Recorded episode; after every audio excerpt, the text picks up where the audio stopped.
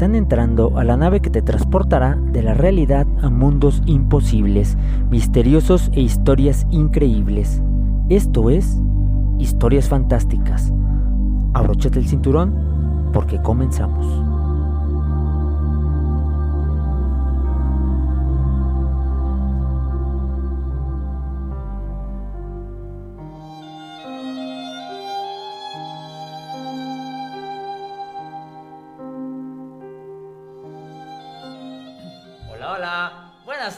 Yo soy Miguel Nava, el piloto de esta nave. A lo largo de mi corta vida recopilé una serie de historias que quiero contarte cada martes.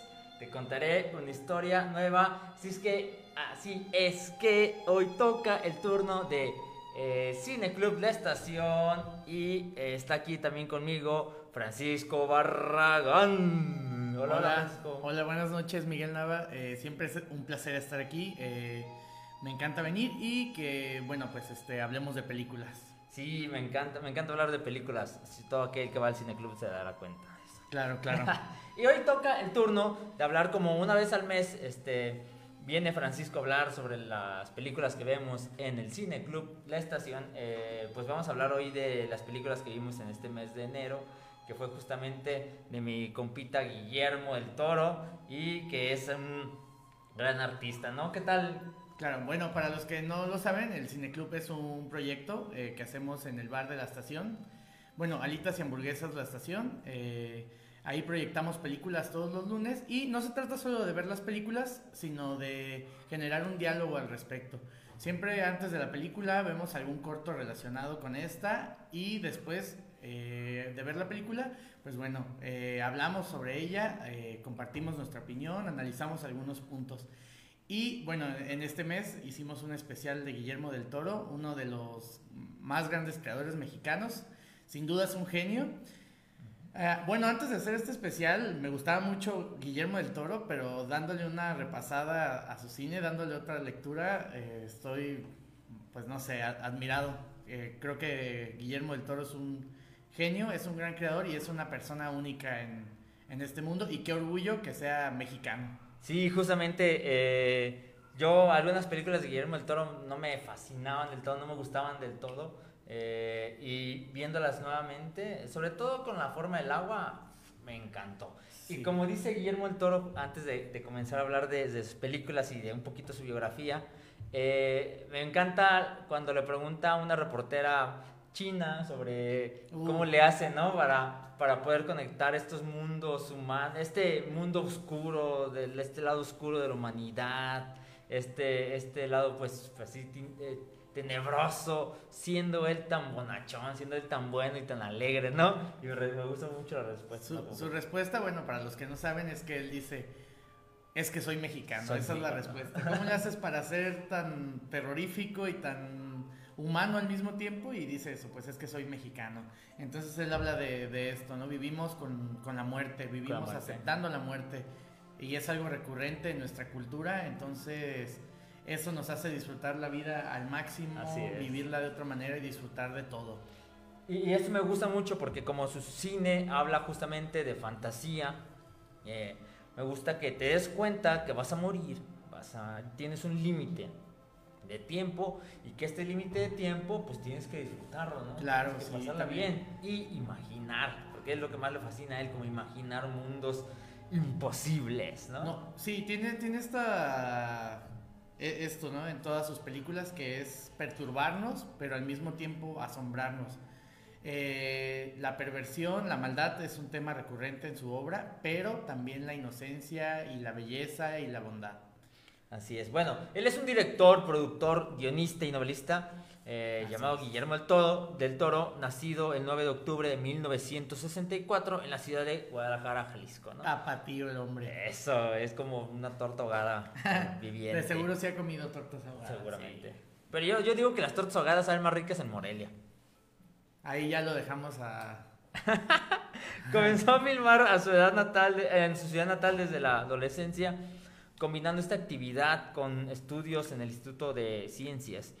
En esta época eh, realizó dos cortometrajes muy interesantes, por lo menos uno muy interesante que vimos en el Cine Club, que uno se llama Doña Lupe, de 1985, y el otro Geometría de 1987. Que, geometría, bueno, bueno, no su primer corto, es Doña Lupe, su primer Su corto. corto. También antes de eso trabajó en La Hora Marcada, hizo un par de episodios ahí en Televisa. Que ahí es donde conoció a otros cineastas mexicanos también muy grandes. Y bueno, ya hablamos de Iñárritu en una ocasión, eh, Ajá. de Bardo.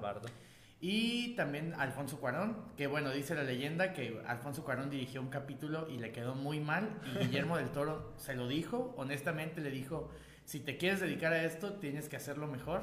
Te quedó muy feo tu, tu cortometra tu corto, tu, tu proyecto. Y bueno, Cuarón se lo tomó bien. Y bueno, también sabemos eh, lo que es Cuarón, qué, qué, tan, qué tan bueno es también haciendo cine. Sí, a mí me encanta, me gustaría como hablar un poco de- del cortometraje Geometría. Claro, claro, sí, a mí también, hecho, es, es este, buenísimo. Vimos justamente, eh, fue en la, en la proyección de Cronos, fue en esa proyección, ¿verdad? Que Sí. vimos de la- el cortometraje en el cine de la estación, en el cineclub de la estación. Vimos un cortometraje eh, antes de ver la película y vimos en esa ocasión la, la de geometría que pues, me encantó porque es un cortometraje, pues se nota el presupuesto que tiene, pero el ingenio que le metió Guillermo Toro es increíble, ¿no? La historia me fascina. Claro. Eh, eh, bueno, y como dato curioso, este cortometraje está protagonizado por la mamá de Guillermo del Toro. Guadalupe del Toro. y eh, me parece un gran chiste. Desde aquí ya vemos su estilo. Eh, bueno, eh, Guillermo del Toro también se dedicó al maquillaje por mucho tiempo. También. Y creo que desde aquí, bueno, a pesar de, de que el cortometraje está doblado y es un poco inaudible, se disfruta bastante. Me parece que tiene tintes cómicos y macabros y eso es una genialidad.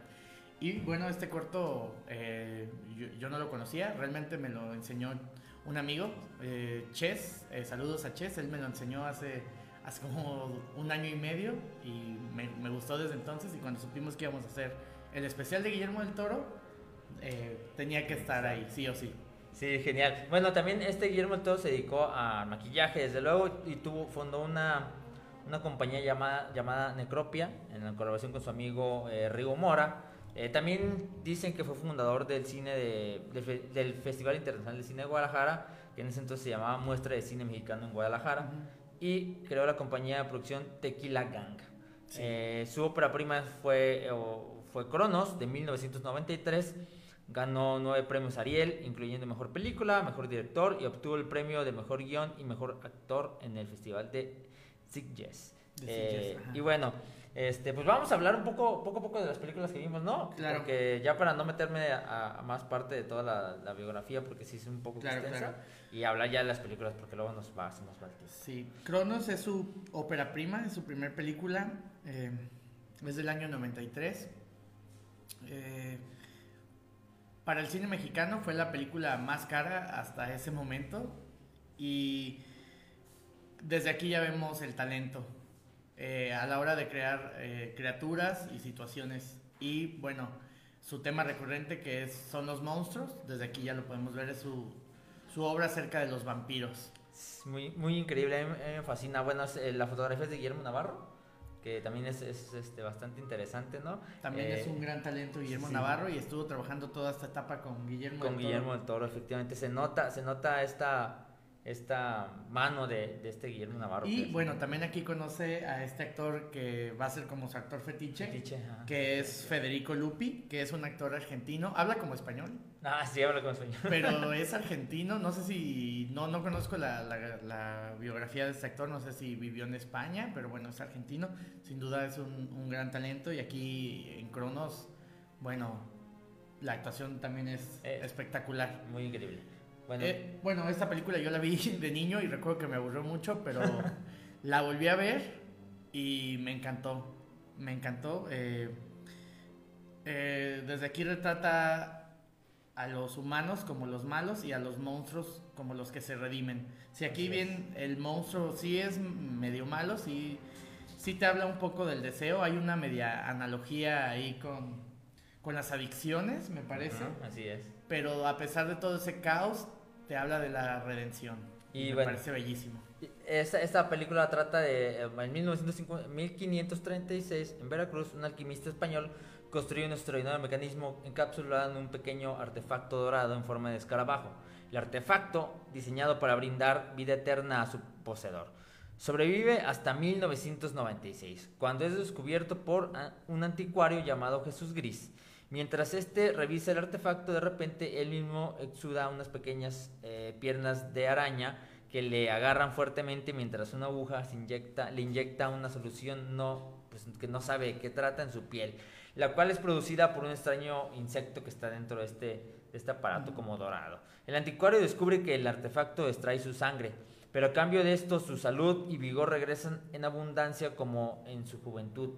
Al mismo tiempo, eh, Gris desarrolla una sed de sangre. Esto al principio le repugna, pero finalmente sucumbe a la tentación de probarla. Claro. Y, y esta historia a la par está este, contada, o sale un personaje que está como muy enfermo, que parece que es una persona con mucho dinero, mucho poder, que está buscando justamente este. Este artefacto para la inmortalidad, sí.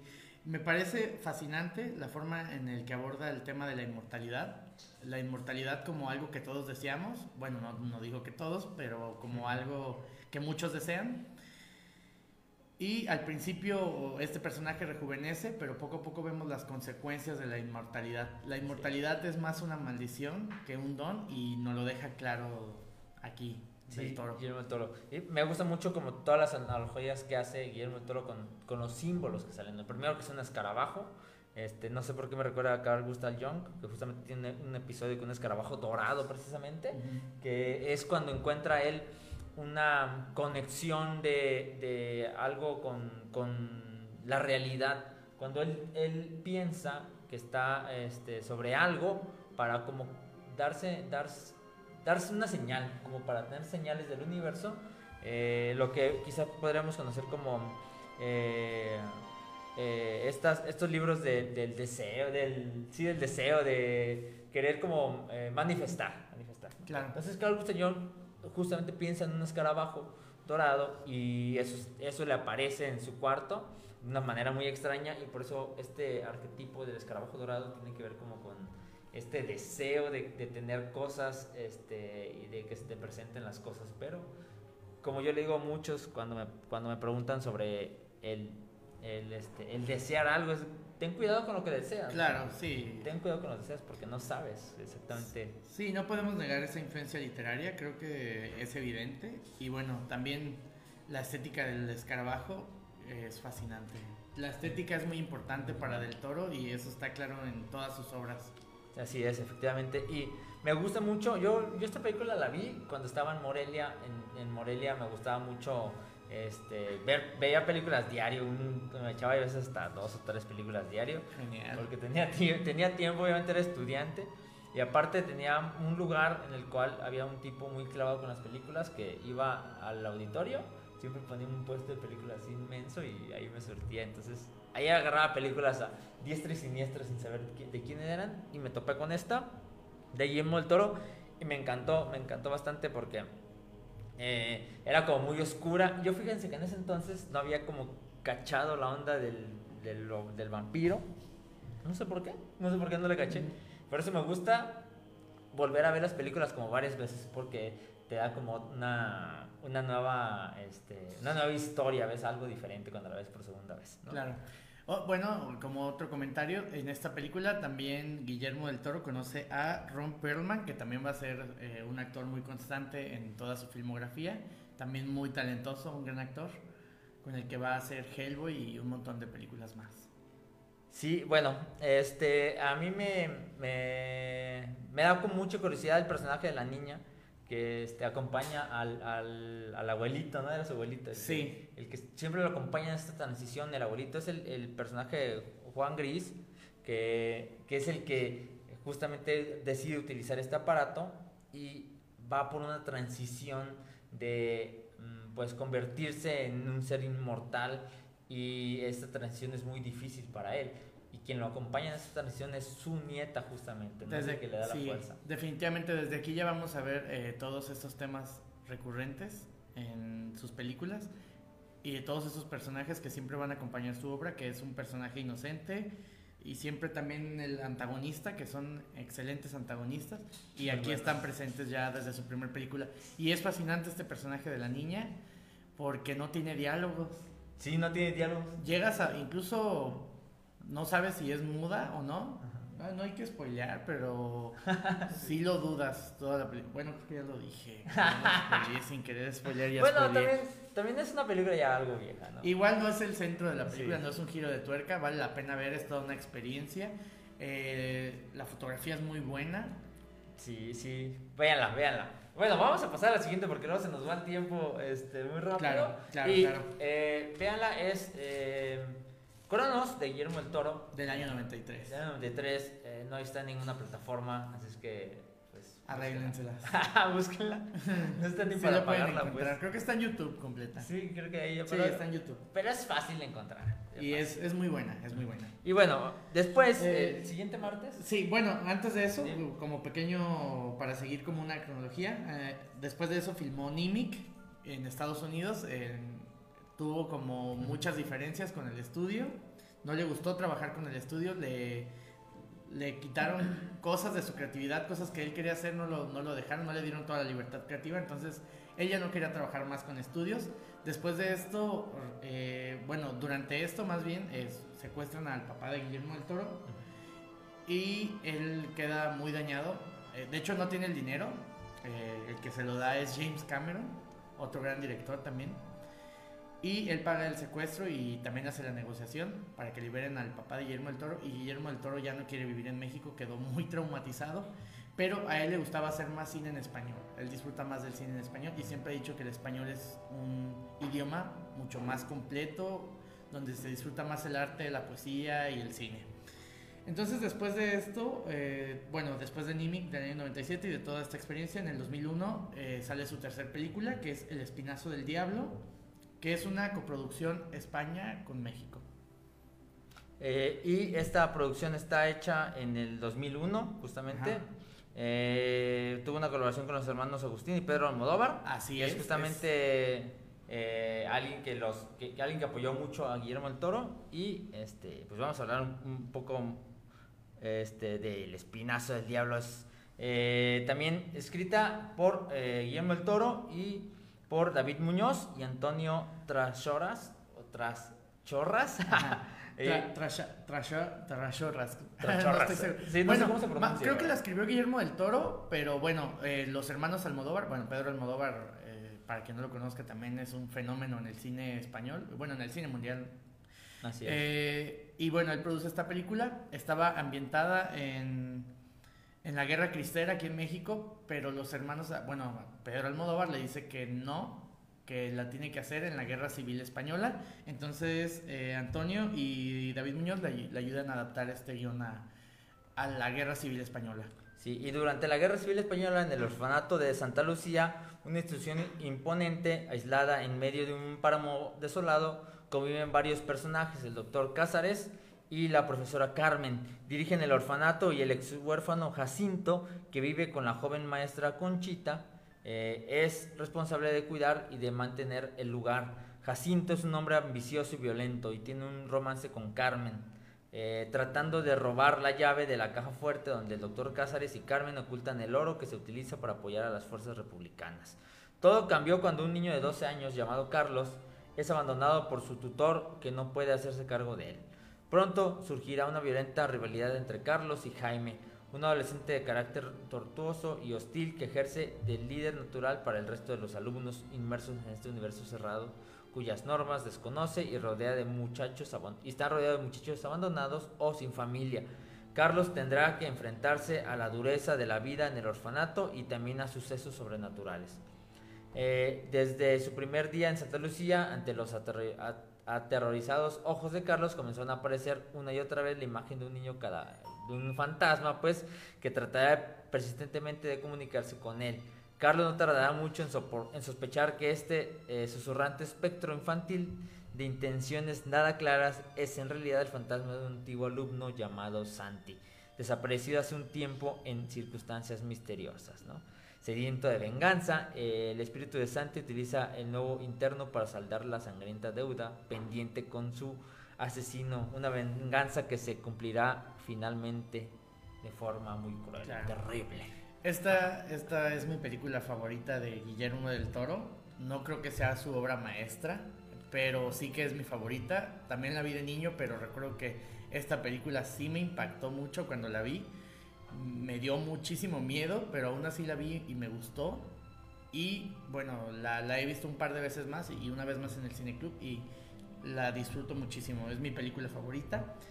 Eh, hay mucho talento en esta película. Está Marisa Paredes, Eduardo Noriega, que se luce como antagonista. Los antagonistas de Guillermo del Toro Increíble. son buenísimos. Bueno, en el aspecto de que están muy bien escritos porque no son buenísimos, son todo lo contrario. No puedes, Son. Sí, es, es imposible no odiarlos, es imposible. No puedes empatizar ni siquiera un segundo con, con los antagonistas. Y eh, bueno, repite aquí a Fe- Federico Lupi y bueno, todos los talentos, los niños son talentosísimos también actuando. Eh, eh, esta película me encanta porque empieza con una bomba cayendo del cielo. Empieza con un poema sobre los fantasmas. Sobre los fantasmas, ajá. Y después vemos una bomba que cae del cielo y cae en el patio de este eh, orfanato, pero es una bomba que nunca explota. Así. Y esto es algo que pasa en la película. Hay algo ahí que pasó en ese orfanato, hay un secreto, pero es algo que no se ha detonado aún, es algo que no se sabe aún y es algo que está ahí y que puede detonar. Dicen que la bomba la desactivaron, pero no la desactivaron porque hay algo ahí que todavía no detona y va a detonar en algún punto de la película. Sí, está, está Sí. increíble. Algo, algo importante es cómo Guillermo del Toro trabaja con sus actores. Eh, siento que es un muy gran director porque los directores no solamente se trata de, de generar las formas de conectar eh, el dinero para hacer las películas o de contar la película en sí o de contar la historia o de eh, poner cómo va a ir narrada la historia con imágenes, sino también de tener una dirección con sus eh, actores para que sigan el rol de la película que el director quiere, ¿no? Y eso es bien importante, tener un diálogo con, con tus eh, actores y él sabe cómo manejarlos de una manera muy increíble, ¿no? Claro. Eh, me, me encantan los, los personajes eh, antagonistas de Guillermo del Toro y me gusta cómo cada una de sus películas tiene símbolos bien específicos y acá el símbolo, eh, un símbolo muy importante es justamente este símbolo de la bomba que está justamente, a mí se me hace, me gusta mucho esta escena donde cae la bomba, se, se, enca- se encaja en la tierra húmeda, en el, en el lodo del patio de, de este orfanato y luego poco a poquito se va cayendo poquito. Y se queda Se así. detiene, ¿no? Wow, eso me se me hace increíble. Y que a la par esté pasando un suceso que va a dar, que le va a Que- dar forma a la película. Ajá, que esa bomba parece ser una metáfora de lo que está pasando. Así es. Y ocurre en el momento exacto, es, es bellísimo, la verdad. Es muy talentoso a la, hora, a la hora de escribir sus guiones. Sabe lo que está escribiendo y sabe lo que está haciendo y sabe lo que quiere comunicar. Y es increíble este contraste que, bueno, ya lo mencionamos, entre la inocencia y la crueldad. Y está presente en todas sus películas, está presente aquí. En los, en los niños, son niños en, en una guerra, en un mundo que no comprenden, en un mundo violento. Y bueno, el antagonista es parte de... Se dio a toda esta violencia y no le importa hacerle mal a quien tenga que hacerle mal para su propio beneficio. Y no sé, es- me parece bellísimo el final, todo lo que pasa, el fantasma, otra vez el fantasma es la víctima, este, este, esta aceptación hacia, hacia aquello que nos aterra, aquello que nos aterra no es tan malo tal vez, aquello que nos aterra tal vez es una víctima, debemos de preocuparnos realmente por, por las personas, ellos, ellos sí son los malos, por la gente egoísta, y esto está muy presente en esta película. Me, me gustan los contrastes que hace Guillermo del Toro. Este, y ahorita me acordé de, de- de un dato como interesante que, que este Fernando Tialbe, que es el Carlos, es el protagonista de esta película de, de, eh, El Espinazo del Diablo, que él le había audicionado como un extra, no iba a ser en realidad el protagonista, pero Guillermo del Toro lo vio con actitud para que fuera justamente el, el- El el protagonista.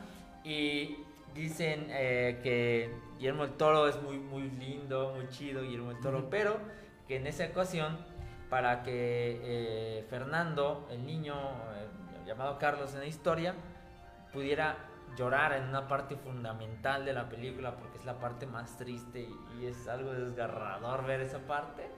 En, en esta parte, para que, llora, para que él llore de esa forma como lloró, eh, Guillermo del Toro le dijo, no, es que la verdad es que tú no sirves como actor, tú eres malísimo, yo no sé por qué te elegí, este, con maldiciones, porque Guillermo del Toro es como muy maldicionento, ¿no? Y le dijo, yo no sé por qué te elegí, tú deberías, no te debes dedicar ya a esto, ya, pues ya grabamos y ya todo, pero pues eres malísimo. Entonces el niño se sintió muy mal y se agarró llorando y ahí fue cuando Guillermo Toro dijo, eh, graben. Sí, aparte hay escenas muy fuertes. Desde el principio, el hecho de cómo abandonan a un niño en un orfanato, cómo lo dejan y tiene y corre detrás de la camioneta para que no lo dejen, son escenas brutales. La primera vez que ves al fantasma es algo muy impactante. También, también vamos a lo mismo, la estética de estos monstruos tan bien pensados, tan particulares. Es, es como su sello de autor, esto, estas criaturas, estos monstruos que aterran, pero a la vez puedes llegar a entenderlos en un punto. Primero son impactantes, pero después los, no los quieres abrazar, pero los entiendes, ¿no? Ves su humanidad en ellos. Sí, sí, sí los entiendes. Cosa que en el antagonista nunca vas a ver. Me encanta eso porque siempre vas a ver la humanidad en la criatura, en el monstruo, en lo extraño, pero nunca ves, vas a ver la humanidad en su antagonista. Sí, justamente. Que son humanos, por cierto. Sí, son humanos. Es, justamente lo que como que ha ido eh, Guillermo todo ha ido yéndose como para hacia el lado de los monstruos, porque le fascinan los monstruos desde pequeño y quiere como que no los vean como los malos, porque siempre los monstruos los ponen como los malos, ¿no? Siempre el monstruo es el que hace que, que el bueno sufra y la realidad es que luego puede ser al revés, a lo mejor el monstruo es el bueno, ¿no? Y también nos, nos cae como un prototipo de, de la belleza, ¿no? Como de decir, el que se ve diferente es malo. Sí, y es fascinante, bueno, como mito, bueno, no mito, lo dice Guillermo del Toro, que de niño soñaba con todas estas criaturas y él pactó con ellas porque él se quería levantar a hacer pipí y no lo dejaban despertarse. Entonces él les dijo, si me dejan levantarme a hacer del baño, yo, yo voy a dedicarles mi vida a ustedes. Y vaya que lo ha hecho en sus películas, vaya que hay un museo de Guillermo del Toro dedicado a los monstruos, y es fascinante, es fascinante lo que, lo que ha hecho la huella que ha dejado este, este gran director. Bueno, pues los invitamos a que vean esta película de este, Guillermo del Toro, El Espinazo del Diablo, eh, que ahí no, no, sabemos exactamente el por qué. Estuvimos discutiendo un poco en el Cineclub sobre el, sobre el nombre, ¿no? Em, yo ah, ya, recuerdo un dato interesante, que él decía que esta película para él surgió también porque en su casa, en su familia, había un tío que había fallecido y que se les aparecía en en su casa, pues su familia era, muy era algo muy conocido dentro de su familia. Y entonces él eh, se dijo que iba a hacer una película referente a, un fantasma que aparece como, como queriendo contar una historia, ¿no? Y tiene que ver con esto. Eh, no sé exactamente cómo murió el, el, tío, pero pues por ahí va la, la historia y muchas películas, o la gran mayoría de películas del toro tienen que ver con algo de la infancia que quería hacer. Sí, sin duda siempre hay, hay un personaje inocente que es, o, hay, o hay niños en sus obras y sí que, es. sí que es algo que está siempre ahí. Bueno, los invitados a que la vean, ¿no? Sí, véanla por favor, por favor. Sí, van a llorar. Yo sí, creo es que una también... gran, película. Bueno, ahorita, ahorita digo cuál es mi película favorita. Y bueno, después, este... Eh, bueno, después de eso, filma, regresa a los grandes estudios en Hollywood y filma Blade 2, la secuela de Blade, El cazavampiros, y Hellboy. Hace una adaptación de este gran cómic, Hellboy, que está de lujo también esta película. Y después de esto, dos años después de Hellboy, eh, en el año 2006, saca lo que muchos consideran su obra maestra, que es El laberinto del fauno. Una producción igual española. Eh, entre, bueno, española, mexicana y americana. Así es. ahí entraron todos a echar, ya le tenían fe a este señor. Y, bueno, también sigue, continúa por esta línea de la guerra civil española.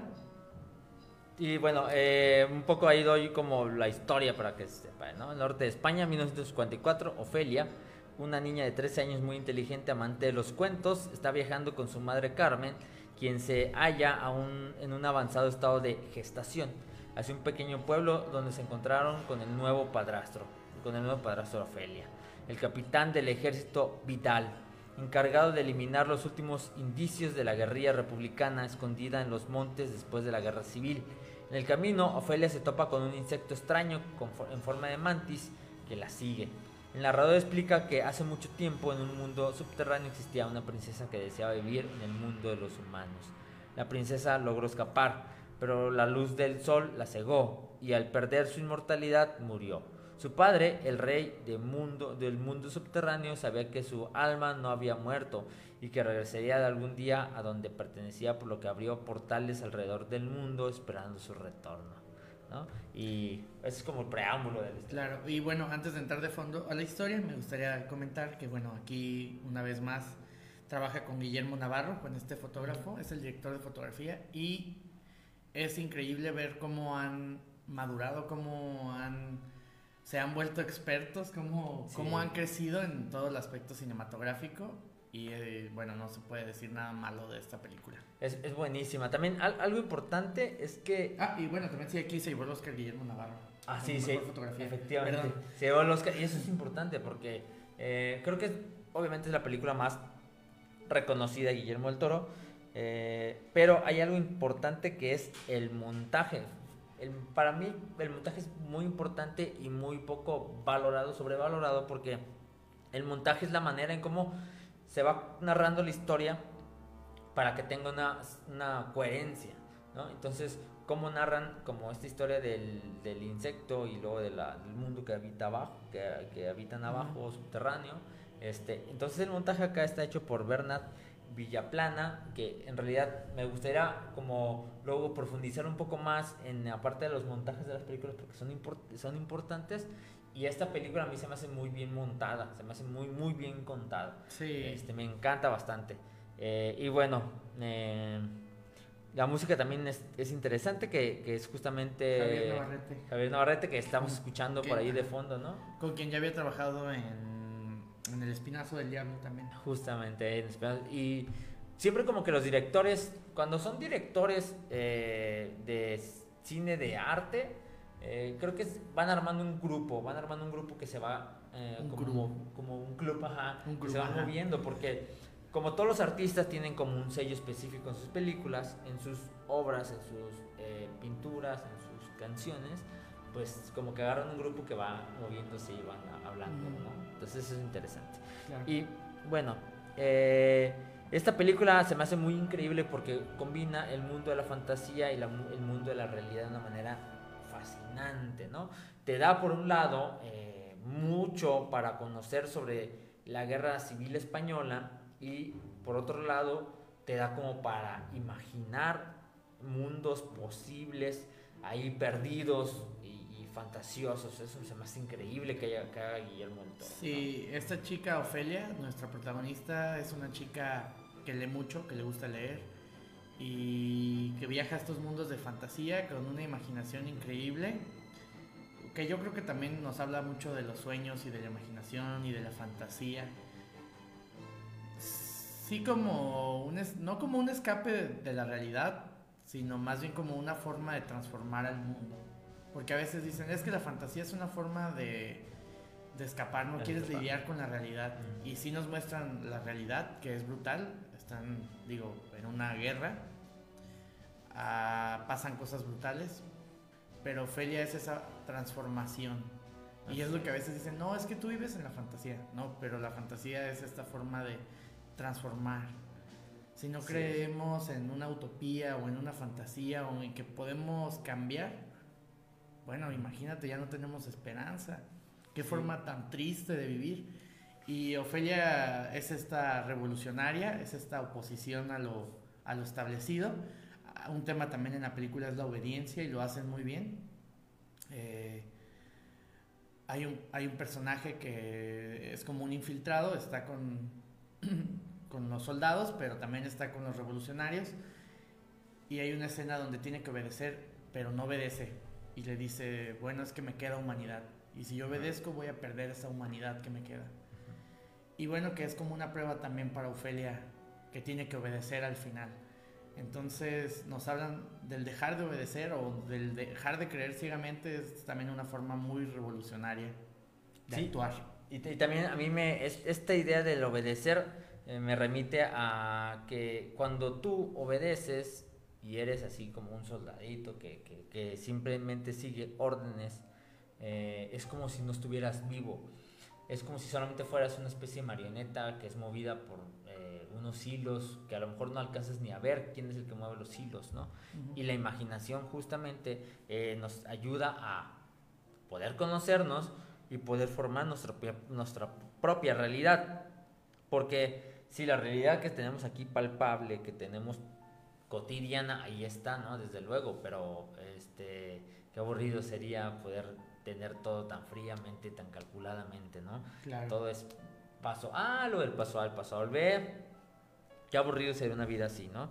Eh, y Ofelia justamente nos invita a que eso no es así. Sí, la vida está triste, la vida es, es difícil, pero este, pues, la podemos hacer también un poco diferente, ¿no?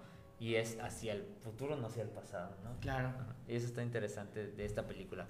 Eh, ¿qué, qué, qué, personaje te, te, te, llama más la atención acá de esta película? Eh, ah, todos. Eh, aquí vamos a lo mismo. Las criaturas están trabajadísimas. Aquí ya, bueno, en, en, Hellboy y ya se había dejado ir con la estética de sus criaturas, con los monstruos. Aquí también lo hace. El fauno es impresionante. Este monstruo que que tiene los ojos en las manos, tampoco me acuerdo de, de su nombre, pero es, es, impactante, este monstruo sí es malo. Y bueno, en palabras de Guillermo del Toro es una analogía de la iglesia que devora lo, los niños, que devora la inocencia. Sí, eh, es, esa, esa, parte me gusta, me gustaría hablar de esa parte cuando entra Ofelia ahí con ese monstruo que tiene los, los, okay. este, los ojos en, en, en las manos. Y, ajá. Así, bueno, no, no, no. Eh, ahorita continúo. No sé si quieres hablar de esto. Okay, sí, es que esta parte, para, para que se entienda por qué eh, tiene que ver con, con, esto, por qué Guillermo del Toro se expresa así, porque Ofelia tiene que entrar a un portal dimensional, ¿no? Que abre y tiene que eh, sacar unas cosas con ayuda de unas hadas ahí mágicas, muy eh, oscuras estas hadas, por cierto. Y hay un banquete enorme en la mesa y le dicen a Ofelia, no puedes agarrar absolutamente nada. La tentación. ¿no? Nada absolutamente puedes agarrar. ¿no? Entonces este tipo está ahí sentado en su banquete, sin, de, ni sin mover nada, no tiene ojos. Y vemos en una esquina muchos zapatos de niños, ¿no? Zapatos de niños ahí amontonados, amontonados, que te da a entender como que ahí hay algo que, que pasa ahí con, con, con los niños. Y Ofelia hace lo que tiene que hacer, saca lo que tiene que sacar y al final, este, pues decide comer una pequeña uva. Sí. Ofelia, por favor. Esa uva la, la condena. Pero también es como esta crítica a la religión de no caigas en la tentación. Uh -huh. es, es tortuoso, hasta un punto es tortuoso para un niño no caer en la tentación. Sí. Un niño tiene que caer en la tentación, si, si no nunca va a ser libre, si no nunca va a saber lo que quiere. Entonces privarlos de eso realmente es, no sé, limitar toda su creatividad y, y todo eso contraproducentes. Y bueno, respondiendo a tu pregunta del personaje, te hablaba de todas estas criaturas, pero el antagonista. Ahora es, es este general frío. Pero que lleva el nombre de su padre y que solo le importa tener un hijo y que quiere que su hijo lleve su nombre. Es esa historia que se repite una y otra vez y quiere que su hijo la repita y me encanta cómo terminan ese arco de personaje. No, no digo que lo rediman, pero es como el final para ese personaje y lo sí. que le la respuesta de, que tiene al respecto es que no quiero, no quiero ser tan específico por si no la han visto, porque es una gran película. Sí, sí. Se me hace increíble. Sí, esa parte del final, véanla. Siempre, véanla. siempre Guillermo del Toro también te, te brinda el placer de ver sufrir a, a, los antagonistas. Ves cómo hacen sufrir, ves toda su maldad, los odias, no puedes empatizar nada con ellos, pero al final te da esa sensación de placer. Siempre, siempre lo hace Tarantino. Que, que diga, que, perdón, perdón, este, siempre lo hace Guillermo de, del Toro y, y, iba a decir eso, se me hace muy parecido a Tarantino, siempre nos, sí, nos da ese gusto. Sí, y, y, lo más increíble es que Guillermo, las películas de Guillermo del Toro no, no terminan en todo bonito, ¿no? Como que vivían felices para siempre, este, pero sí, lo, es que logras, cuando acabas la película, las películas de Guillermo del Toro, te sientes muy triste, este sientes como una redención en ver cómo le va al antagonista, pero es triste a la vez. Claro. Y es desolador, es, pero esperanzador. Es todo eso al mismo tiempo, sin duda. Eh, Sí, creo que es una gran película con una gran lección. A, a mí, me, a mí me- me gusta mucho el personaje este del fauno. No sé por qué me, me- siempre me gustó mucho desde la primera vez que la vi. Ah, sí. Eh, me encanta este personaje que es como. Al principio lo ves como alguien. eh, como que viene a salvar un poco a Ofelia. Luego de repente empiezas a ver como retorcido, ¿no? Como que dices, eh, está Sí. queriéndose, queriéndose, queriendo engañar a Ofelia, ¿no? Sí, es un personaje que te hace dudar mucho sobre si es bueno, Sí, es sobre si es malo. No sabes si confiar o no en él. Es un personaje muy confuso. Y hay que también mencionar, hacer mención a este señor Duke Jones, eh, que es el fauno y también es esta criatura monstruosa con los ojos en las manos. sus hermanos, ajá. Eh, y también va a trabajar eh, con, con Guillermo del Toro constantemente. Y bueno, también no, no hay que olvidar darle su mención a este actor, es muy bueno. Y ya que estamos hablando de actores, esta es la última película de Federico Lupi. Es la última película de Federico. Hace una pequeña aparición y ah, es, es tan emocional. ¿Sí? Sí, Wow, ok. Ok. Bueno, un dato interesante es que este hombre que tiene los ojos en la, en la mano se llama el hombre pálido. ah, el hombre pálido. El hombre pálido, sí, ajá, el hombre pálido, que- buenísimo. el hombre Eh, bueno, pues vamos a pasar a, a la a esta última película que vimos, Claro, ¿no? Porque claro, claro. Se, nos, este, luego se nos va el tiempo bastante rápido. Eh, para seguir con la línea de tiempo, Sí, eh, sí. Dos, años, dos años después filma la secuela de Hellboy y aquí hace algo genial eh, en el año 2013, eh, que es este la casita del horror.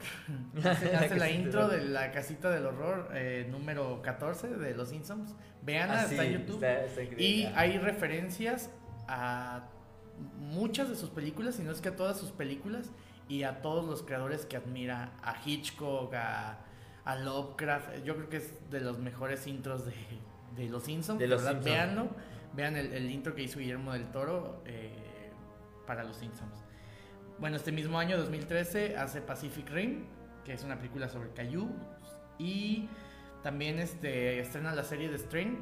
Eh, hace el piloto, dirige el piloto, pero como mención, no, no sigue, no continúa con la serie. Pero él dirige el piloto porque él es el escritor de la novela eh, The String, que, que bueno, es, esta serie es la adaptación de esa novela. Hace un videojuego también con Hideo Kojima, eh, protagonizado por Norman Reedus, que es el, el de los mejores actores de The Walking Dead, que hace a Daryl Dixon, que es uno de los personajes más Sí. queridos. Buenazo, buenazo. Y en el año 2015 eh, hace Crimson Peak. Y después hay otra adaptación de otros de sus libros, que es Troll Hunters. Y bueno, hasta el año 2017 hace esta película que es La forma del agua, que es su película de amor.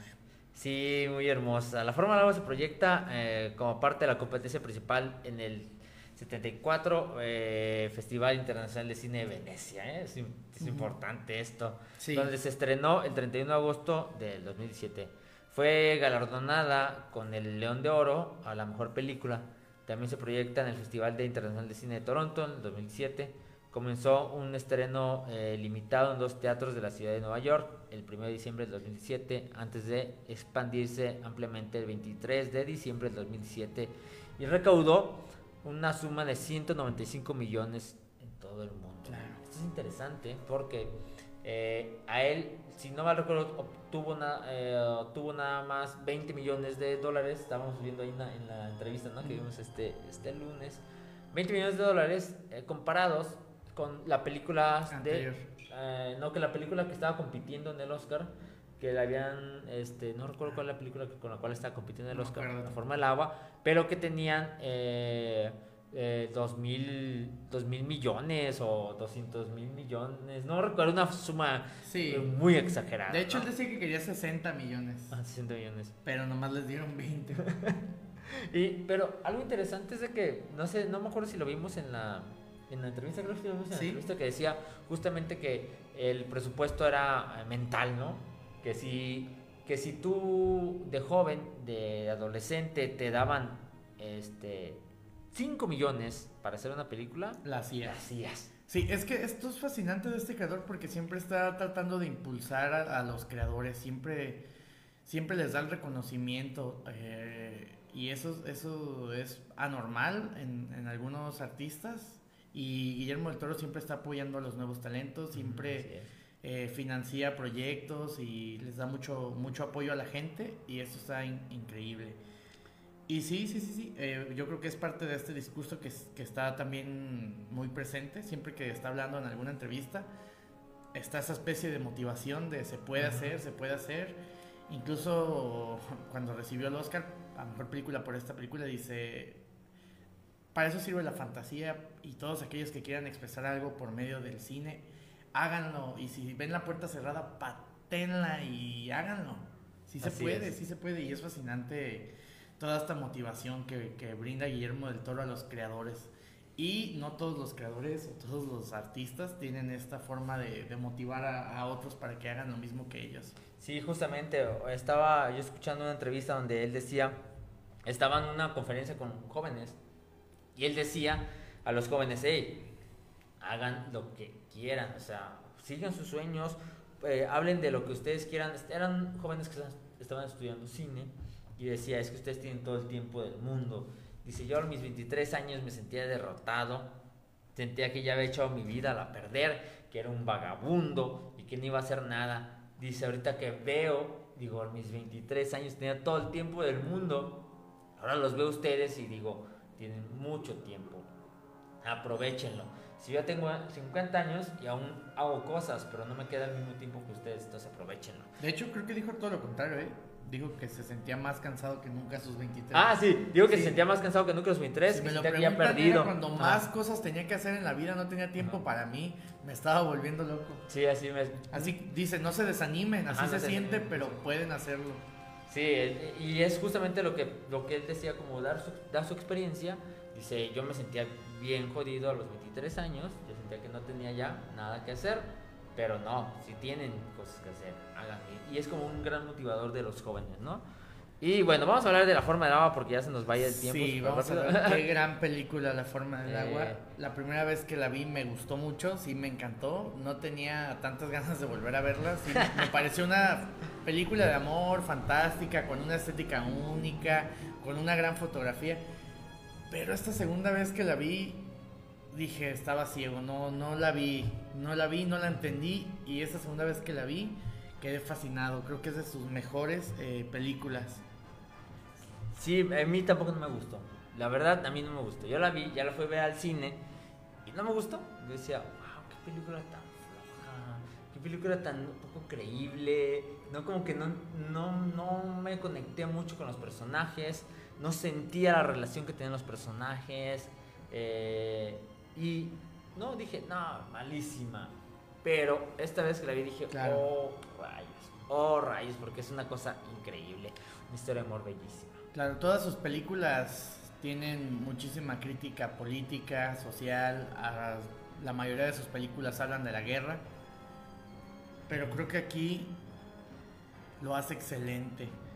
Creo que hay una crítica a Estados Unidos durísima en este año, es lo que les decía ayer, en este, este año en el que salió la película, 2017, había un discurso por parte de los americanos que era hacer América grande una vez más. Y Guillermo del Toro con esta película, ¿sabes? Les contesta, les dice, América nunca fue grande. y curioso porque es una producción americana, pero él es mexicano, el director de fotografía es de Dinamarca y el el músico a cargo es de Francia.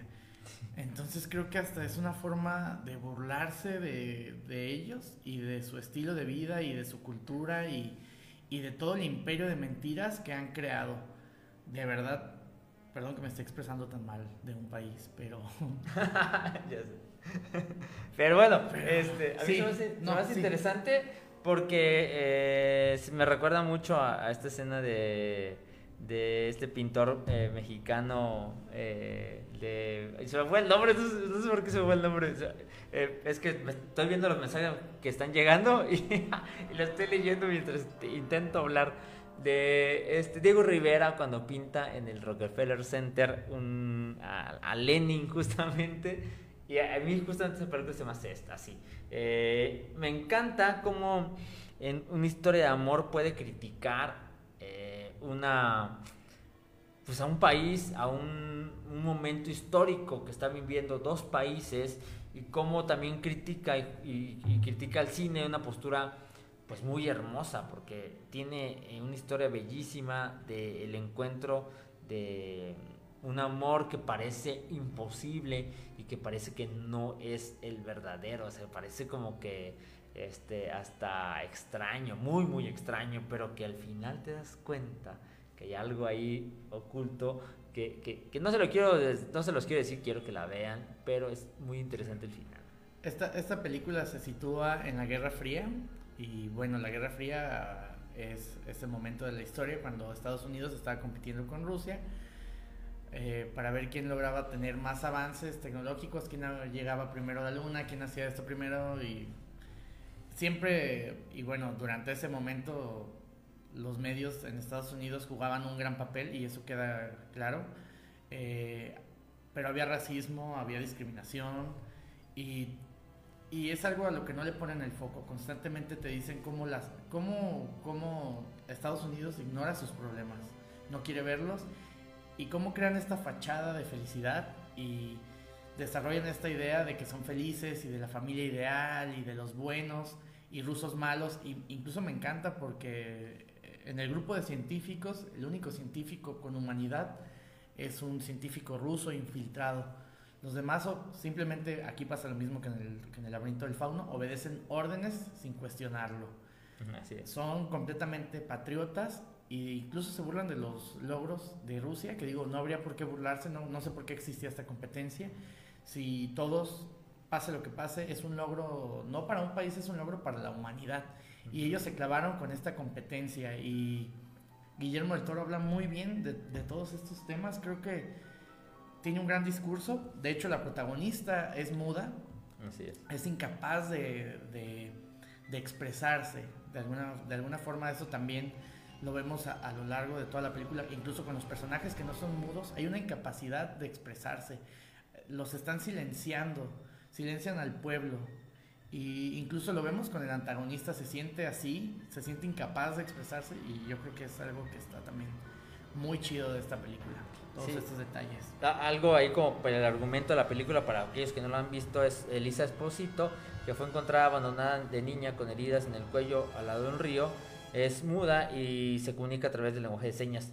Trabaja como personal de limpieza en un laboratorio secreto del gobierno de Baltimore, Maryland, en 1962, en el apogeo de la Guerra Fría. Sus únicos amigos son su vecino de a un lado, Gilles, un eh, gay de closet, eh, ilustrador de publicidad de mediana edad, y su compañera de trabajo, Zelda Fuller, una mujer afroamericana. La instalación recibe una misteriosa criatura capturada en un río sudamericano por el coronel Richard Stinkel, quien está a cargo del proyecto para investigarla. Eh, curiosa sobre la criatura, se acerca al tanque donde permanece y Elisa descubre que es un anfibio humanoide. Ella comienza a visitarlo en secreto y los dos forman un vínculo cercano.